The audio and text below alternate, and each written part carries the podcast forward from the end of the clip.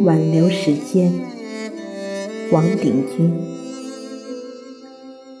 罗马不是一天建成的，也不是一天可以拆毁的。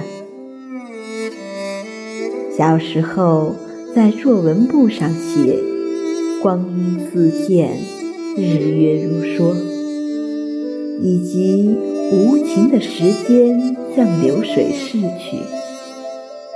现在想想，也许并非如此。时间看似无情，却仍然可以挽留。如果你爱惜它。他就留恋你。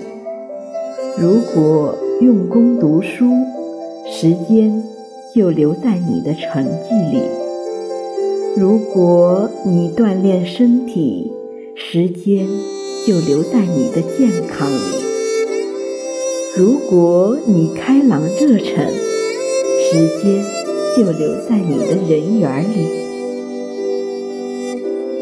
日月如梭。梭留在织成的锦缎里，光阴像流水，水流在工厂的店里，水田的禾苗，游船的行程里。杀死时间，是指使用时间，不为无益之事。何以前有涯之身是打发时间？两者并不相同。中国人常说消遣，遣也是打发的意思，好像唯恐时间不走。